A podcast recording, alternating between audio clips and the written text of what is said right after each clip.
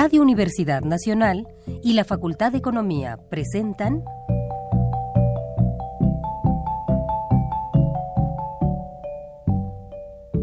Los bienes terrenales.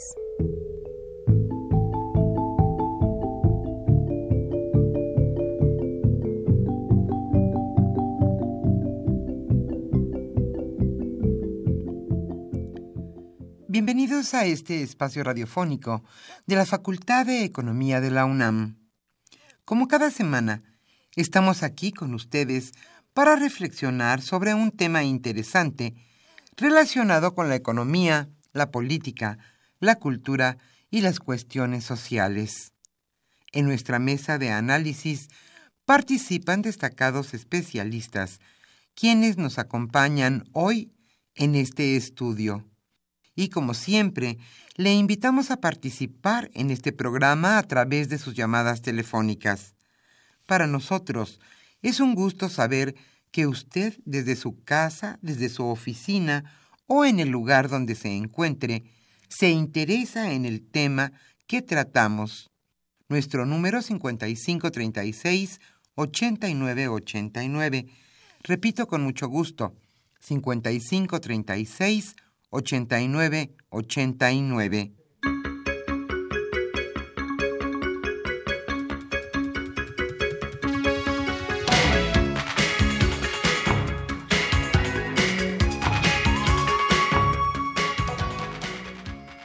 En esta agradable mañana aquí en la capital de la República, estamos nuevamente con ustedes en este subprograma Los bienes terrenales. El tema que hoy se analizará es el Informe de Política Social 2016. ¿Qué es lo que se ha hecho en esta materia? Hoy Carlos Javier Cabrera Adame charlará con Pablo Trejo Pérez, con Rubén Antonio Miguel y con Javier Lara Caballero. Ellos son catedráticos de nuestra facultad, la Facultad de Economía de la UNAM, y sin duda especialistas en la cuestión de política social. ¿Cuántos pobres hay en el país y qué se hace con ellos? ¿Cuáles son los principales programas en materia de política social y qué resultados han arrojado? Hoy nuestro tema, Informe de Política Social 2016. Como siempre, le invitamos a participar en este programa a través de sus llamadas telefónicas. Para nosotros es un gusto saber que usted, desde donde se encuentre, se interesa en el tema que abordamos. El libro que hoy estaremos obsequiando a los primeros radioescuchas que se comuniquen a los bienes terrenales es Los salarios de la crisis. Antes de iniciar, nuestra mesa de análisis, como siempre le invitamos a escuchar la economía durante la semana.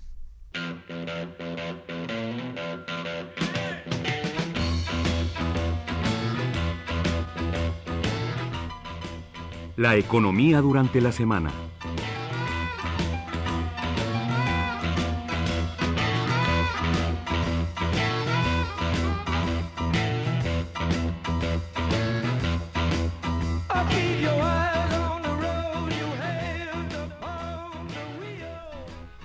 América Latina se perciben riesgos de deterioro social.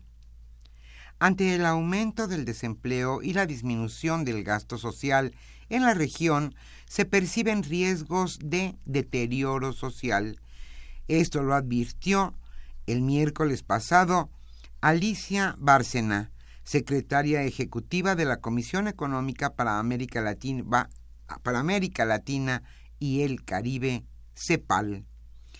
Tenemos temor de que haya un retroceso en la reducción de la pobreza.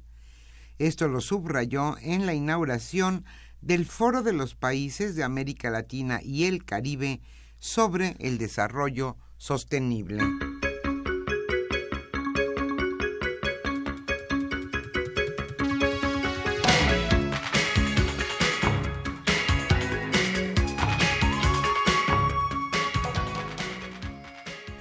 También Alicia Bárcena, como decíamos, secretaria ejecutiva de la Comisión Económica para América Latina y el Caribe, CEPAL, señaló que el año pasado ocurrieron grandes cambios en el escenario internacional que antes parecían inconcebibles, tales como el Brexit en el Reino Unido, y aseveró que se puso en duda que la globalización fuera irreversible, al tiempo que se optó por medidas proteccionistas y por discursos xenófobos.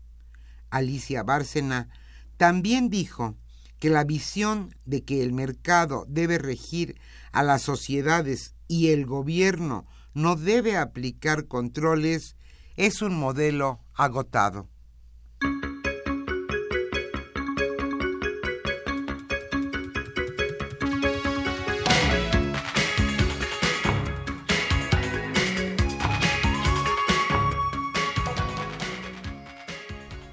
Solicitan equilibrar salarios en América del Norte. Legisladores y activistas mexicanos y de Estados Unidos promueven una iniciativa para equilibrar los salarios de los trabajadores en América del Norte. En conferencia conjunta, el senador independiente Arturo Ríos Peter y el ex candidato presidencial Cuauhtémoc Cárdenas anunciaron el proyecto que busca aumentar el salario mínimo de forma paulatina.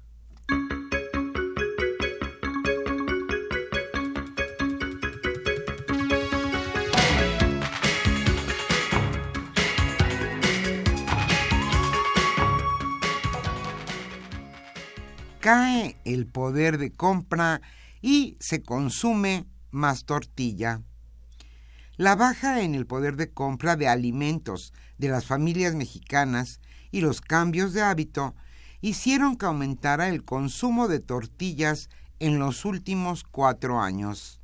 De acuerdo con la Unión Nacional de Industriales de Molinos y Tortillerías, el consumo en el año de, 1910, de perdón, el consumo en el año 2016 se ubicó en 110 kilos per cápita, un incremento de 34% en relación a los 82 kilos de tortillas que se consumían al año en el año de 2012.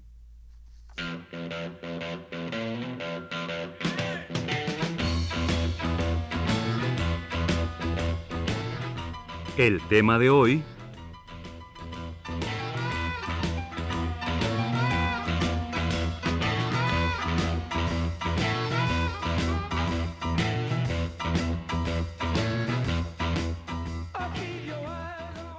Como señalamos al inicio de este programa, el tema que hoy se analizará en nuestra mesa de análisis es Informe de Política Social 2016. Hoy Carlos Javier Cabrera Adame charlará con Pablo Trejo Pérez, Rubén Antonio Miguel y con Javier Lara Caballero.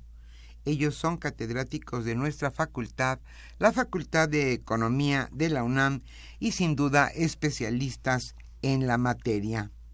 ¿Qué es lo más importante? ¿Qué fue lo más importante en el año 2016 en materia de política social? Hoy ese será nuestro tema. Y como siempre le invitamos a participar en este programa a través de sus llamadas telefónicas. Nuestro número 5536 8989. El libro que hoy obsequiaremos se titula Los salarios de la crisis. Autores Alejandro Valle Baeza y Blanca Gloria Martínez González.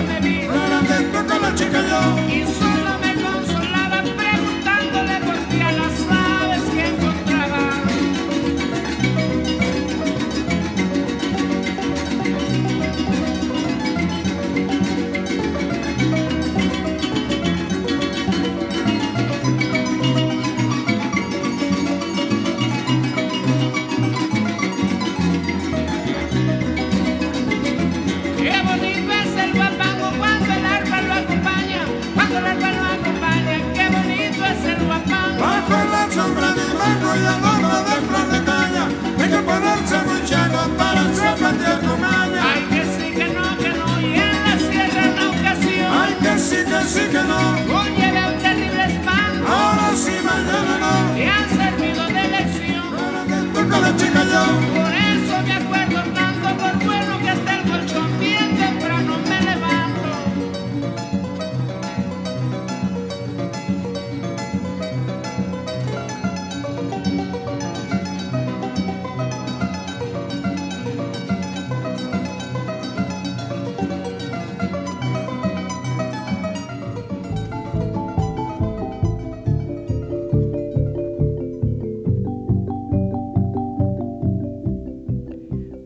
escucha los bienes terrenales.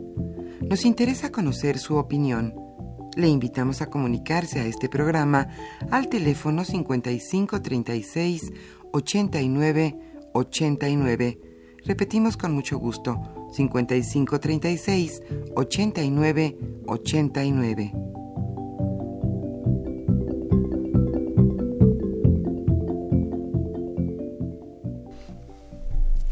Muy buenas tardes, estimados radio- radioescuchas de los bienes terrenales. Bienvenidos a una emisión más de este programa que con mucho gusto lleva a ustedes la Facultad de Economía y Radio Universidad Nacional Autónoma de México. Como es un gusto estar aquí eh, en este día caluroso, eh, pues con mucha información que tenemos aquí con nuestros compañeros que han estado aquí en distintas eh, ocasiones ya en este programa. Y bueno, el, tema que vamos a comentar hoy es el informe de evaluación de la política de desarrollo social 2016. Es un informe que da para mucho. Eh, inclusive nuestra percepción, nuestra visión de la sociedad, nuestra visión de la sociedad, del país, pues nos permite llegar, arribar a algunas eh, conclusiones eh, o algunas y hacer algunas consideraciones también respecto al problem- a la problemática social de nuestro país. Eh, este informe eh, contempla diversos aspectos, incluidos el comportamiento de lo que eh, la metodología multidimensional de medición de la pobreza de Coneval llama el, enfoque de desarrollo social, de bienestar. Y no nos presenta, no incorpora la parte de eh, económica, la parte de bienestar económico, porque como es sabido, hubo una discrepancia entre el INEGI, el Instituto Nacional de Información Estadística, y Coneval respecto a la metodología que se siguió para captar la medición de los ingresos de la población. El problema lo conocen.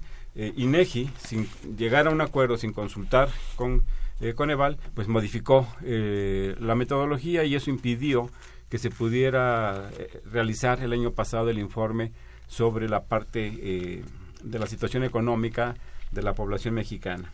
Pero este informe de evaluación de la política social presenta un espectro, una consideración muy amplia de las condiciones sociales de nuestro país, incluyendo este ámbito de derechos sociales, en donde se incluyen seis aspectos de la medición multidimensional de la pobreza en México.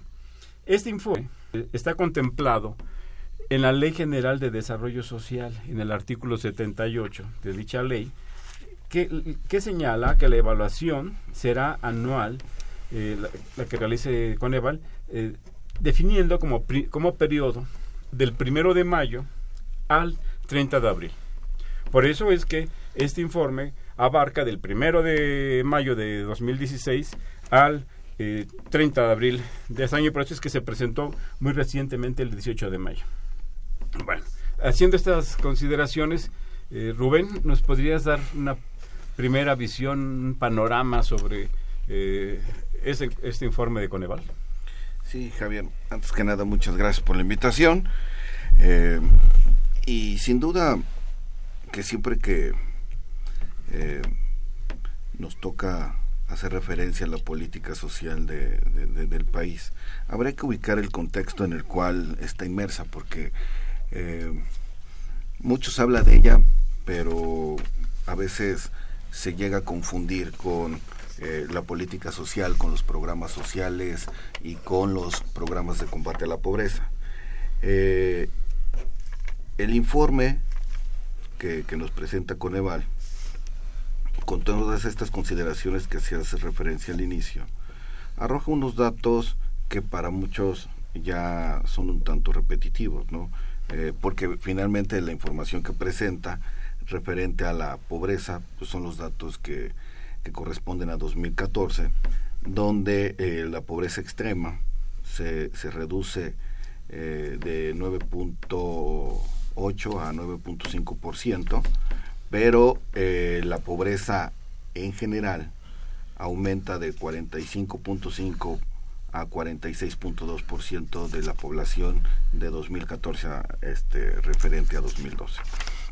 Entonces, tenemos dos indicadores, uno que, que te dice que el número total, eh, o que dos millones de mexicanos se incorporaron a, a- la pobreza entre 2012 y 2014, y que por el otro lado cerca de 87 mil personas dejaron de ser pobres extremos. Digamos, esos son los grandes datos que podemos de, de entrada empezar a, a analizar y que retoma el propio informe. Ahora, un dato que, que a lo mejor es lo, lo que actualiza en este informe el Coneval es lo referente a la evolución de las carencias. Como tú ref- este, al principio, eh, esta medición multidimensional eh, retoma elementos educativos, de salud, de seguridad social, de vivienda, de servicios básicos dentro de las mismas y de eh, alimentación.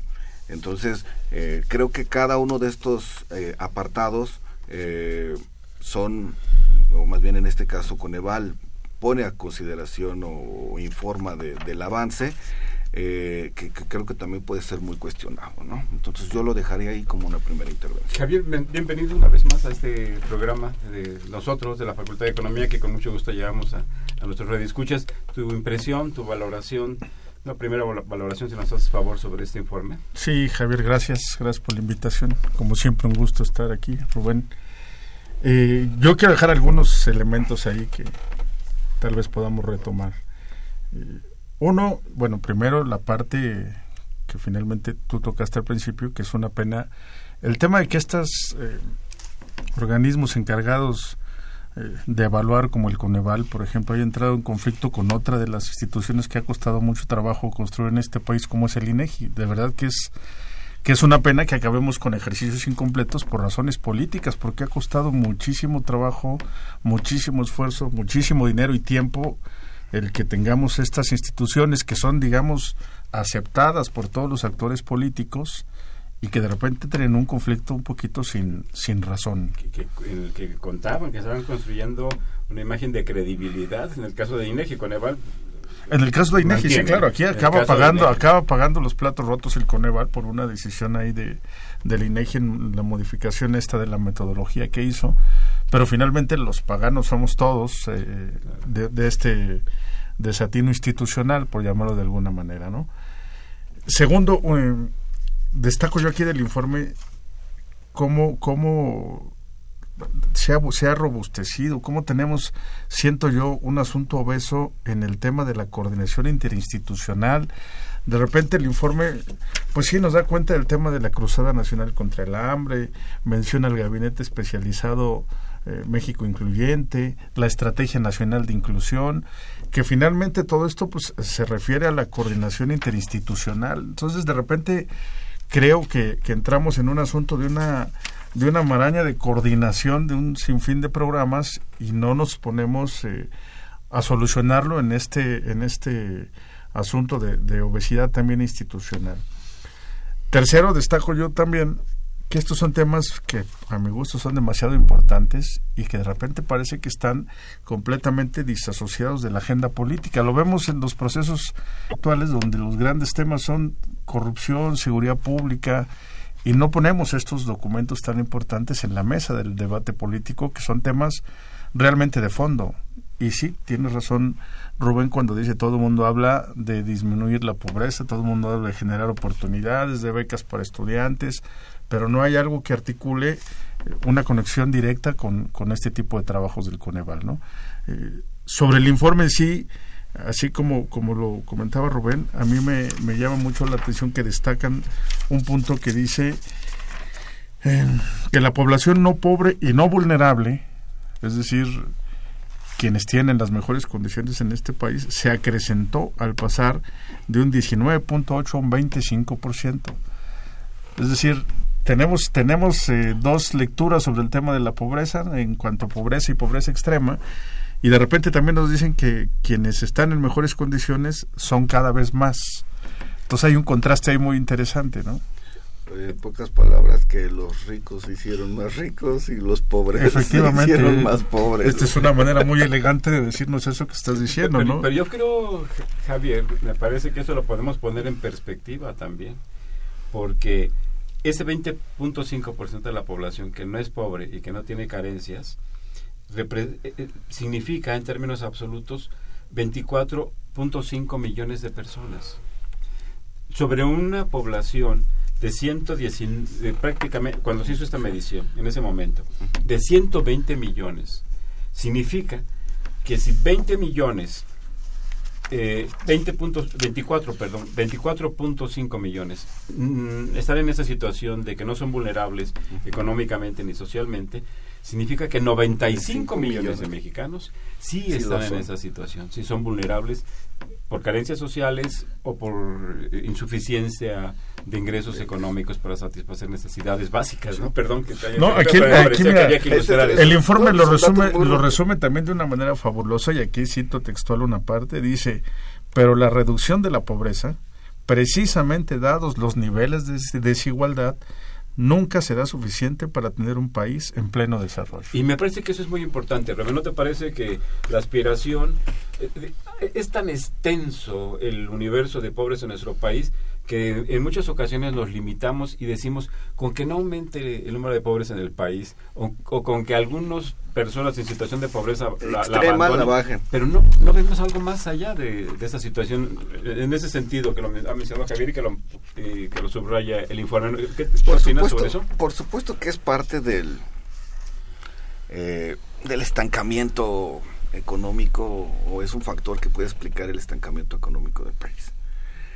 Eh, evidentemente, aquellos eh, mexicanos que tienen carencia de acceso a la, alimentación o que son pobreza o que se encuentran en, en- situación de pobreza vinculado al ingreso, pues no es más que el reflejo de que no estamos generando las condiciones productivas al interior de- del país para poder incorporar a más mexicanos al mercado formal y por lo tanto sacar a una parte de los, de, de los mexicanos de una situación de, de carencia o de pobreza. Entonces, sin duda eh, que, que los datos en ese, en ese sentido apuntan a, a llevarnos a estas grandes conclusiones, ¿no? O sea, hay, hay un, la mayor parte de los mexicanos estamos o con carencia o somos pobres. ¿no? Vamos, 95 millones en una población, en un país de, en ese momento, de, cuando se- que es 120 2014, de 120 millones.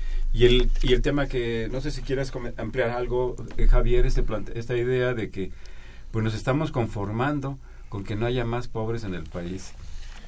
En lugar de pensar en, en imaginar en mayores niveles de bienestar, mayores niveles de desarrollo, que la gente, que los mexicanos puedan estudiar lo que quieran, que puedan desarrollar sus aptitudes, que puedan Es desarrollar que sus capacidades. obviamente esto que tú estás poniendo en la mesa solamente tiene una respuesta y eso es aparato productivo, es generación de empleo, es generación de efectos multiplicadores, es, genera- es generación de riqueza como lo dirían los clásicos. Y distribución, porque el problema de la desigualdad es brutal. De- lo que nos dice también el informe, precisamente por eso, por eso quise poner ese tema en la mesa, es que hay una desigualdad profunda y enorme. Eh, decía un maestro de la facultad hace años que la velocidad de algo se mide por su parte más lenta. Entonces, en realidad a nosotros no nos importa tener a 100 entre los más ricos del mundo, nos importan esos 95 millones de los que tú hablas que están Vulnerables, en- que que, es, que es absolutamente vulnerable la población, ¿no? Y luego también el informe señala otras cosas interesantes. Dice, por ejemplo, eh, que en pocas palabras el poder adquisitivo tuvo una recuperación, pero es una recuperación que está asociada a la estabilidad del, del tema de la inflación. Yo, yo quiero, por ejemplo, pensar qué va a pasar este año, donde seguramente la inflación se va a ir arriba de un 5% anualizada con respecto a la parte salarial, porque lo que ahorita pudiese parecer aquí un avance, realmente se va a convertir en un retroceso. Es decir, este manejo de las cifras que nos ubican en otra realidad, porque pues la verdad es que el, el común de la gente no siente ese beneficio por, por el tema inflacionario. El, el salario sigue siendo insuficiente medido en términos de las necesidades elementales de cada individuo. ¿Tú nos O- podrías o- ilustrar algo, Rubén? A- Respecto a ver, es que, eh, evidentemente- Mira, sí, para vincularlo con eso, la situación del estancamiento económico, al que has estado haciendo referencia, o la crisis económica, con relación a los niveles de... po- ¿Cómo, cómo impacta en los nive- niveles de pobreza? Es que eh, la versión institucional del Banco de México, de la Secretaría de Hacienda, es que la política monetaria ha servido en los últimos años para poder recuperar el poder adquisitivo que por muchos Para mantener tasas de inflación. Sí, Había sido. sí, había sido. Hasta sí, principios de este año, ¿no? Con el anuncio del gasolinazo. Pero eso, eh, evidentemente, era eh, poner el indicador colgado con alfileres. Porque, evidentemente, se sabía, institucionalmente hablando, que era insostenible en el mediano y en el largo plazo. Este efecto de recuperación eh, económica, o más bien del poder adquisitivo, estaba eh, colgado de alfileres, que evidentemente trajo beneficios, que pudo haber eh, apoyado el incremento en el poder adquisitivo, a- adicionalmente eh, favorecido por la reducción en las tasas de interés, tanto en Estados Unidos como en México, pues sí, o sea, estos elementos monetarios pues han tenido algún algún beneficio temporal que ya acabó eh, en, en la, en la economía. Un efecto Eh, boomerang entonces, porque eh, viene en el sentido ahora- contrario ahorita. Este, esperaríamos que, que no que ese efecto boomerang no fuera tan tan agresivo en el, en el mediano plazo, ¿no? Pero pues sí, o sea, esto que ha permitido pues, que, por ejemplo, eh, la carencia por rezago educativo en- de 2012 a 2000, eh, perdón, de 2014 a 2015 haya reducido de 18.7% a 17.9%. Eh, que, que beneficiado del, de este efecto este, transitorio de- del poder adquisitivo, eh, junto con las remesas y otros elementos, por ejemplo, la carencia por acceso a la alimentación, haya, haya, haya disminuido de 23.4 a 21.7, ¿no? Este, como porcentaje de las personas en esa condición. Pe- Pero, pero ese indicador es, es muy importante, perdón que te interrumpa, Rubén, simplemente para acotar. eh, cuando hablamos de que, le- de que el 21.7 de la población en, el año 2015 tuvo una carencia por acceso a la alimentación, estamos hablando de que 22 o 23 millones de mexicanos no pudieron satisfacer sus necesidades básicas alimentarias.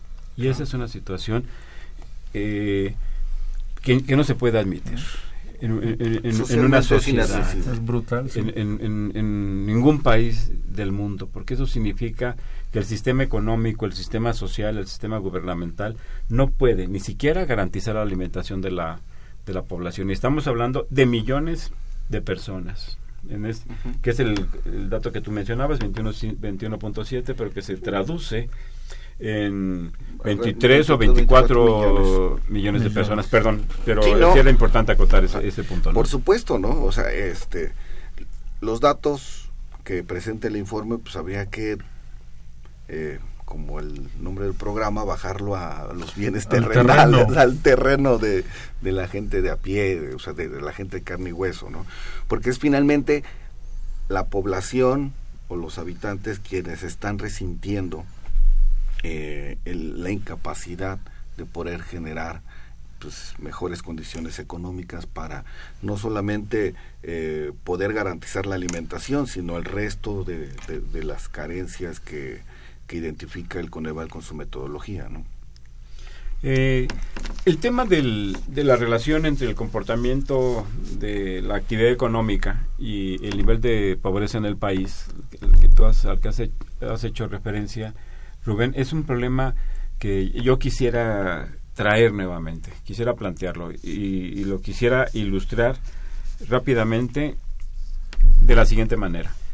En, la medición que se presentó en el año de 1996 con respecto a 1994 y tomando en cuenta la crisis que se presentó en los años, recordamos aquellos años tristes, lamentables eh, en materia económica, de 1994 y 1995 y 1995, los, los, el número absoluto de pobres en el país se incrementó en más de 17 millones de personas en, pobre- en el nivel de la pobreza general y en una cantidad eh, similar en relación a la población en pobreza extrema.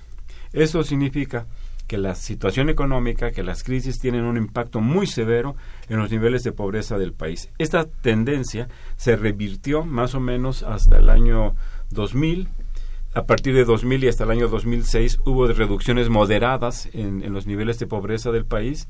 Y del año 2006 en que se presentó el incremento de los bienes de consumo básicos, de la tortilla particularmente, y junto con la crisis económica financiera que se presentó en, en el año 2000, 2008, 2009, pues en el país se han incrementado nuevamente en millones de personas eh, los niveles de pobreza general y los niveles de pobreza extrema.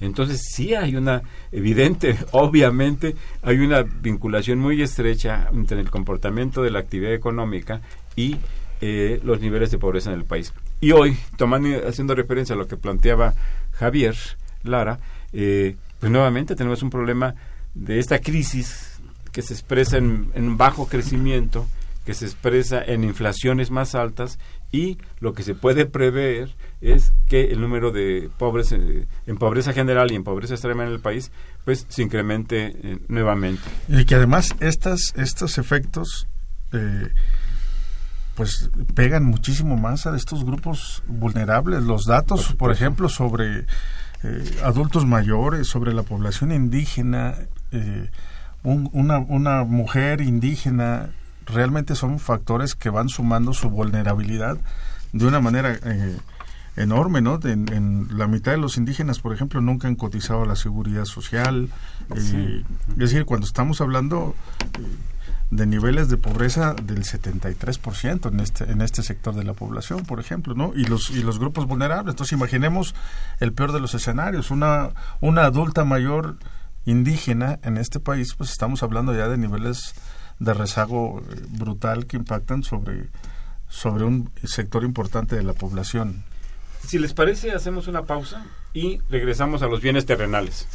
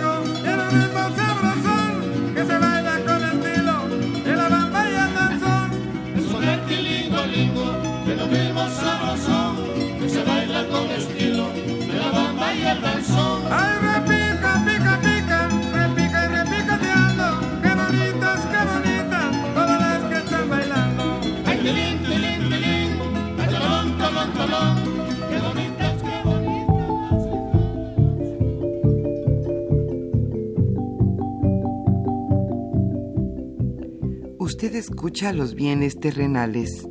Nos interesa conocer su opinión. Le invitamos a comunicarse a este programa al teléfono 5536 89 89. Repetimos con mucho gusto, 5536 89 89.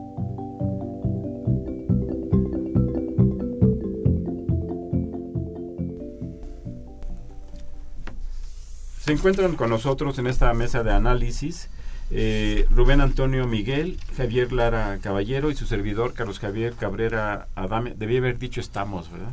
Estamos aquí con mucho gusto para analizar y comentar con ustedes estos temas. Eh, eh, es claro que estamos comentando y para quienes recientemente se están incorporando, están sinton- sintonizando nuestra frecuencia, estamos comentando el informe de evaluación de la política de desarrollo social presentado el pasado 18 de abril por el Consejo Nacional de Evaluación de la Política de Desarrollo Social. Eh, quisiera hacer una pequeña acotación y para continuar analizando algunos eh, temas eh, relevantes de este informe e inmediatamente ceder la palabra a nuestros radioescuchas. El Coneval, por mandato de la Ley General de Desarrollo Social, elaboró una eh, metodología de medición de la pobreza, una metodología multidimensional. Eh, en, esa, en, los doc- eh, en- en ese documento, en esa metodología, hay una parte eh, que, que señala, dice, la medición de la pobreza puede ser concebida como una evalua- evaluación global de las políticas de desarrollo social. Me parece que esto es muy claro, esto es muy contundente. Son los niveles de pobreza, los niveles de bienestar de la población, los que de manera objetiva y sin duda alguna evalúan eh, la calidad de la, de la, de la política de desarrollo eh, social. Y en ese caso, pues todos estamos en condiciones de poder hacer una evaluación de esa política social a la luz de documentación oficial y a la luz de nuestra percepción de lo que se vive en nuestro país. Eh, Rubén, tú querías ha- hacer una observación. Sí, quizá eh, un elemento destacado de, de- del informe que nos presenta el Coneval es eh, el papel de las instituciones en, con el propósito de contrarrestar estos, estos indicadores o estos números que parecieran ser fríos, pero que a la hora de llevarlo a la realidad este, no es más que eh, millones de mexicanos. Y en ese sentido, eh, se destacan tres elementos. Eh, uno, los cambios en la composición del gasto dentro del, del presupuesto de egresos de la federación, donde eh, el gobierno federal, junto con los gobiernos estatales y los municipales, destinan una parte creciente de los recursos públicos de manera anual al gasto social. Esto es, no necesariamente a, los programas de combate a la pobreza, sino a, los, a las acciones que tiendan a reducir algún tipo de carencia social. Eso por un lado. Esto este, no es, no, quizá no sea producto de una decisión unilateral del gobierno federal, sino que responda también a, a la presión pues, que pueda ejercer la, la propia población a través de diferentes este, medios o, o mecanismos. El otro que creo que sí es importante de señalar es en el cambio en uno de los fondos eh, que se utilizan para poder bajar recursos a eh, los municipios, que es el fondo de, eh, que es el famoso FAIS, Fondo de que- Aportaciones a Seguridad Social, No, no, es Fondo de Aportaciones, Fondo de Aportaciones a Infraestructura Social, perdón. Y eh, que sí, evidentemente, al inicio de la administración, la verdad es que había verdaderamente cosas ridículas en la forma en la que operaba el fondo.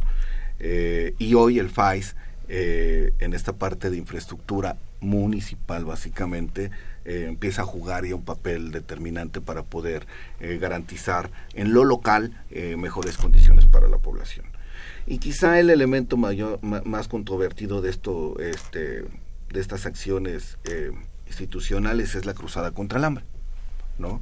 Eh, en el cual si, si tengo oportunidad un poco más adelante podría comentar. ¿no? ¿Y tú cómo ves este tema de la cruzada contra el hambre? Porque tuvo mucho impacto, mucho impulso cuando eh, la, economista Rosario Robles dirigía la Secretaría de Desarrollo Social.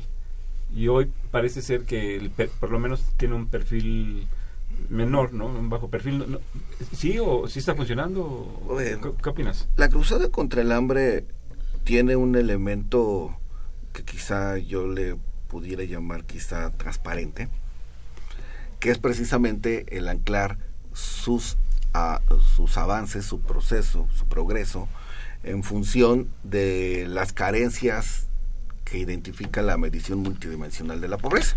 O sea, esto es, ¿cómo pudiéramos medir eh, los avances, retrocesos eh, de la cruzada contra el hambre? Pues en función de las carencias que mide la medición multidimensional de la pobreza.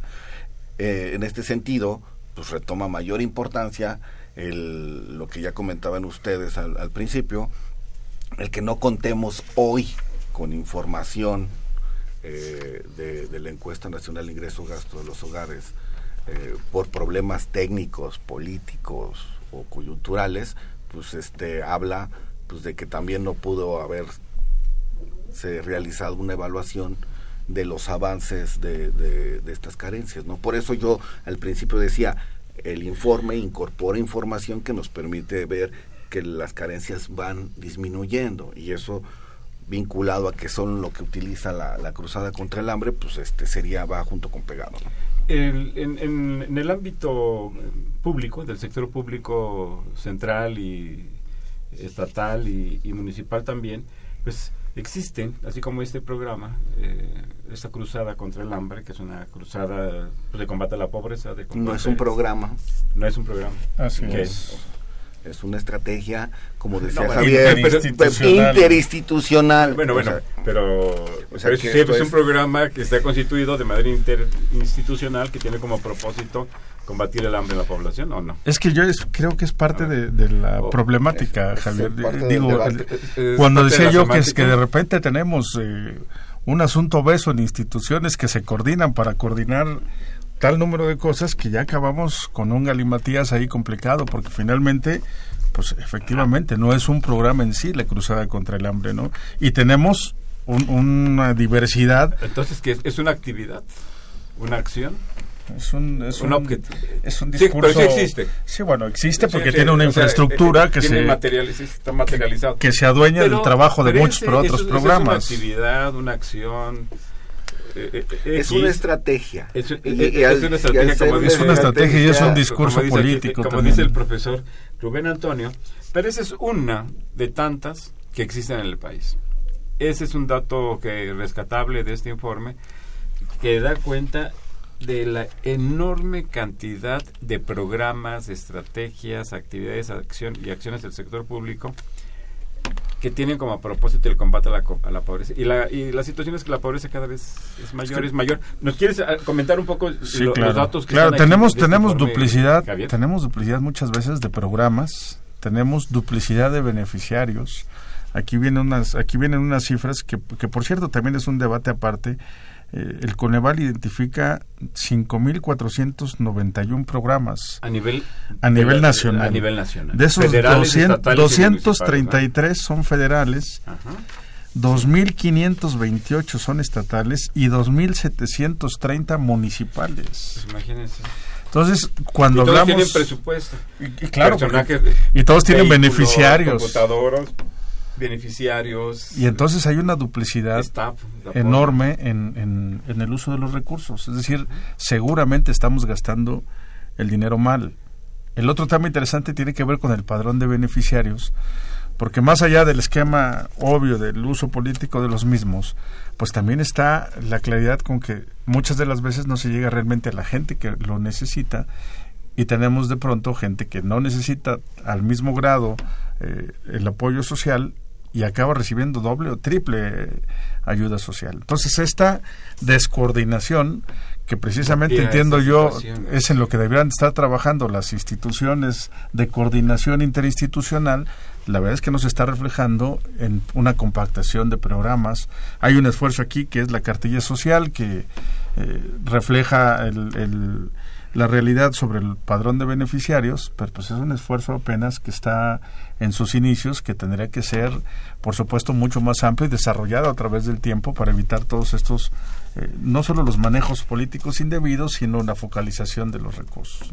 Si les parece bien, cedemos el micrófono a nuestros radioescuchas. muy bien. Muy bien. Eh, David Gómez, Sixto, gracias por llamar. Él plantea, ¿de qué sirven tantos informes si el gobierno en lugar de reducir la pobreza la ha incrementado? Estamos peor que, varios países latino- latinoamericanos.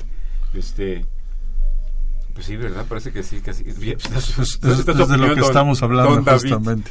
Eh, el señor Taurino Ruiz nos, nos habla de la delegación Cuauhtémoc. Pregunta, ¿cuál es la importancia de una política social? ¿En qué beneficia o perjudica? ¿Tenemos, ¿tenemos un comentario? Pues eh, a lo mejor podría servir el ejemplo siguiente. Durante el- la mayor parte del siglo pasado y sobre todo en, el, en la segunda mitad del siglo pasado, cuando las tasas de crecimiento del Producto Interno Bruto eran del orden del 7%, cuando el gobierno intervenía de manera importante para, los, para generar procesos productivos, no había política social, porque la premisa fundamental era que las condiciones económicas garantizaban que la población pudiera cubrir sus necesidades básicas, mejorara su, su estado de desarrollo individual, colectivo, y en ese contexto no había política social. La política social aparece en, los, en las últimas décadas de- del siglo pasado como un mecanismo de acción de gobierno para, ver, para hacer frente a distorsiones de mercado o a fallas de mercado, que no es otra cosa más que hacer frente a las necesidades y a las carencias que tenía la población de manera creciente. Paliativo. Paliativo. Eh, yo quisiera eh, apuntar una cuestión muy, rápida, muy rápidamente. Eh, el don Taurino Ruiz nos plantea, ¿beneficia o perjudica? Hay una situación, eh, hay en el país millones de personas que viven en situación de extrema pobreza y que los apoyos que reciben de los programas sociales, con esta ineficiencia, con esta duplicidad de gastos, eh, con todos los señalamientos que le podemos hacer, ayudan a que este segmento, este- a que este grupo, que no es pequeño de mexicanos, puedan medio vivir. Como ya dijimos, no se trata, en nuestro país el propósito no, no, no debería estar encaminado a sobrevivir, sino en ver nuevas A mejorar. perspectivas de desarrollo, buscar de el bienestar. para la población. Este, Josefina Cruz, eh, gracias por llamar de Whisky Lucan, señala, no hay ninguna novedad en política social. ¿Qué comentan? Dice, no hay política social en el país. Sí la hay, pero lo que pasa es que es ineficiente, no sirve. Este, no, no ha logrado los objetivos esperados, a pese a que de manera anual, y yo lo comentaba hace un momento, eh, el presupuesto es muy contundente. De manera anual hay un incremento en los Muy recursos a la parte social. Eh, eh, Eso es lo extraño. Y, y por eso es importante que comentemos estas cosas, don, don Taurino y, y doña Josefina, señalar que se están destinando recursos crecientes a la política social y que lo único que parece creciente en nuestro país es, la, es el número de pobres. Sí, aunque también tiene que ver esto con, con el tema de las diferentes necesidades de los grupos vulnerables en las diferentes regiones del país, porque no es lo mismo uh, un- una población vulnerable en un lugar fronterizo como Tijuana que, por ejemplo, en la selva chapaneca. Eh, es decir, es muy difícil también esto en, en desagravio pues de quienes diseñan la política social, diseñar una política que acomode a la misma idiosincrasia de todo el mundo. Yo te, tuve una experiencia, por ejemplo, en un estado de la República en donde eh, la gente no comía cierto tipo de productos. A pesar de que, que estuviese en una carencia alimentaria, por ejemplo, las latas de sardinas simplemente se, se echaban a perder porque no las consumían a pesar de que tenían la ¿Y por qué necesidad. Pues Por- porque no estaban por acostumbrados. por Entonces esos asuntos culturales también tienen que ver con el diseño de las políticas. Don José Guadalupe Medina, gracias por llamar, de Ciudad Nezahualcóyotl, plantea qué reformas gubernamentales apoyan la política social en México.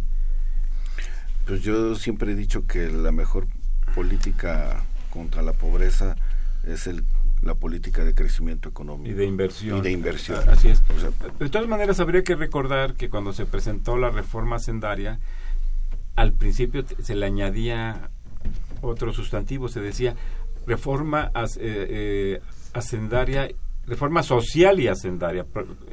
Eh, a- a- incorporaba un elemento social. y, en e- y ese elemento social, pues lo que incluía era un apoyo para los adultos mayores. Que, para las jefas de familia. no, para los adultos mayores, bueno, que podrían ser hombres, se podrían ser mujeres, eh, eh, que era, sin- a- hablando de memoria, en ese momento de 550 pesos más o menos al mes.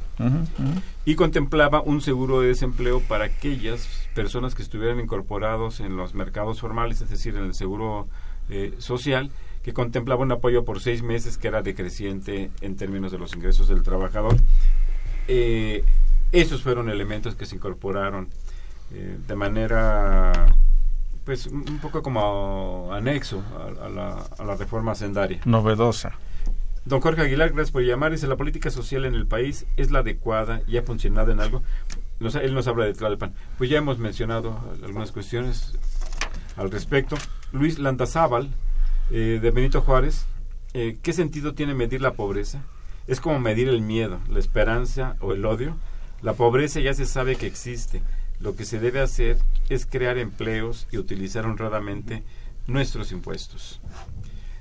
¿Alguna Sí, no, sí, sin duda creo que tenemos que reconocer dos elementos. Uno, que institucionalmente hablando sí hay indicios de una mayor eh, transparencia, o sea, hay mucha información ya disponible que permite identificar los niveles de gasto. Esto que comentaba Javier hace un momento de que el padrón de beneficiarios hoy está en línea, eh, que eh, hay información que nos permite identificar la relación que hay entre crecimiento y pobreza y, y sobre todo en materia de gasto, ¿no? Digo, hay, ya, hay, ya hay mecanismos, instrumentos que nos permiten focalizar el gasto eh, eh, por componente de manera de manera amplia, ¿no? Eh, hay, hay un, eh, el Coneval tiene un- una especie de logo que dice, lo que se mide se puede mejorar. En este sentido, don Luis, eh, si se mide la pobreza, pues hay un, tiene, esperemos que tenga un efecto de un llamado a la conciencia, a la elaboración de políticas públicas que puedan incidir en mejorar la situación de, este sector tan numeroso en el país.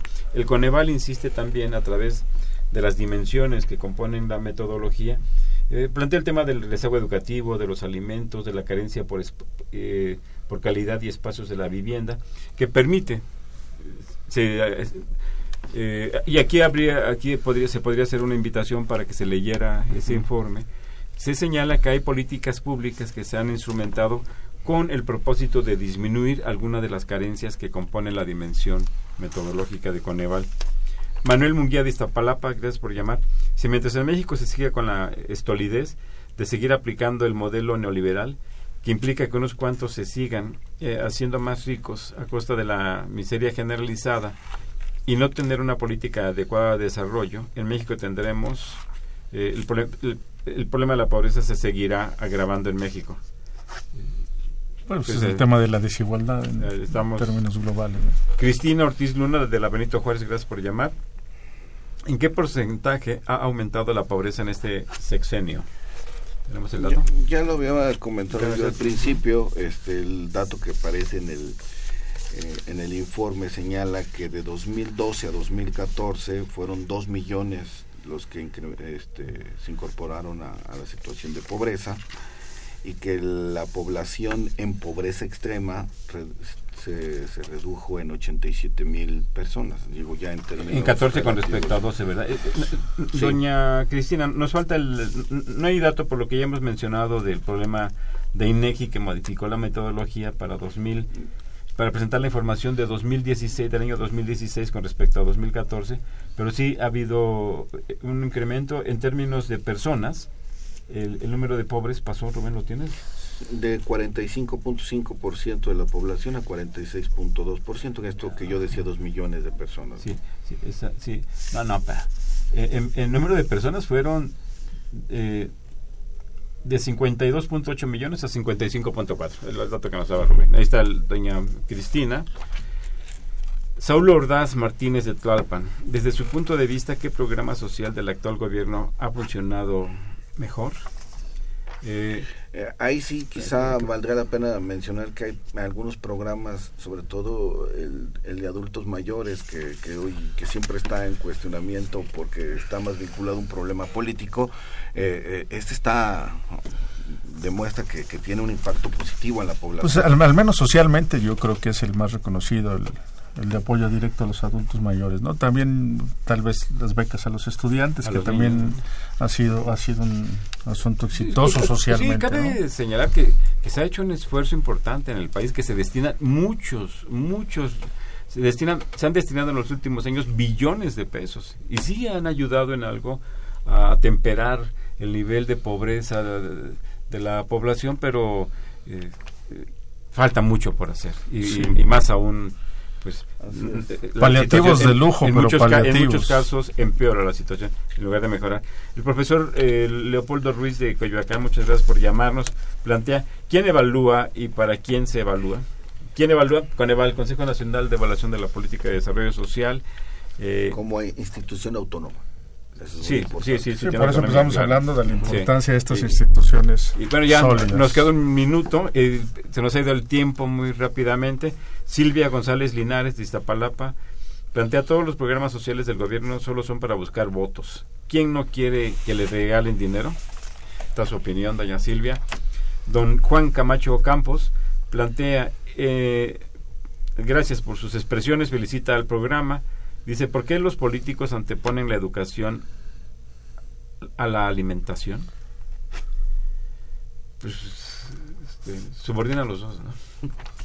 Sin duda. Este, don Rodolfo Salgado, gracias por llamar, dice, ¿cuál sería la diferencia entre los programas sociales y cuando el gobierno nos alerta de un posible gobierno populista que le dé todo a los ciudadanos sin que estos, sin que estos eh, se esfuercen? Este, El problema es el financiamiento de los programas. podemos hacer financiamiento. Eh, eh, ya, ya nos tenemos que ir muy Para rápido, cerrar. Javier. muy sí, rápidamente quiero cerrar este tema. Pero en 15 en, en segundos. 15 segundos. Eh, no es lo mismo hablar de desarrollo que hablar de bienestar. Y este informe nos, nos da cuenta de ello. El bienestar es un, es un estado, el bienestar persigue la felicidad. Eh, bueno, pues se nos terminó el tiempo. Eh, les agradecemos mucho que nos hayan escuchado, que nos hayan llamado. Agradecemos mucho la presencia aquí de nuestros compañeros que colaboran además en la organización de, de este programa y en su realización. Rubén Antonio Miguel, Javier Lara Caballero. Eh, les recuerdo que Los Bienes Terrenales es un programa de la Facultad de Economía y de Radio Universidad Nacional Autónoma de México. Muchas gracias, muy buenas tardes y feliz fin de semana largo. Gracias. Agradecemos su atención y participación en este programa a través de sus llamadas telefónicas y la invitamos la próxima semana a la misma hora en otro programa más de los bienes terrenales. La coordinación general fue de Carlos Javier Cabrera Adame, la coordinación académica de Aníbal Gutiérrez, Roberto Cabral, Alejandro Pérez Pascual, Rubén Antonio Miguel y Leonardo Lomelí Vanegas. En los controles técnicos, nuestro compañero Humberto Sánchez Castrejón. Y en la voz y producción, su amiga Irma Espinosa, quien se despide de ustedes y le desea un agradable fin de semana.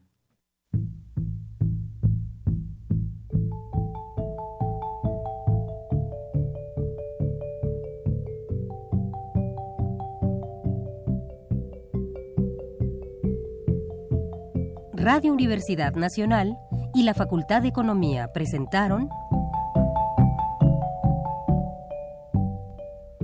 Los bienes terrenales.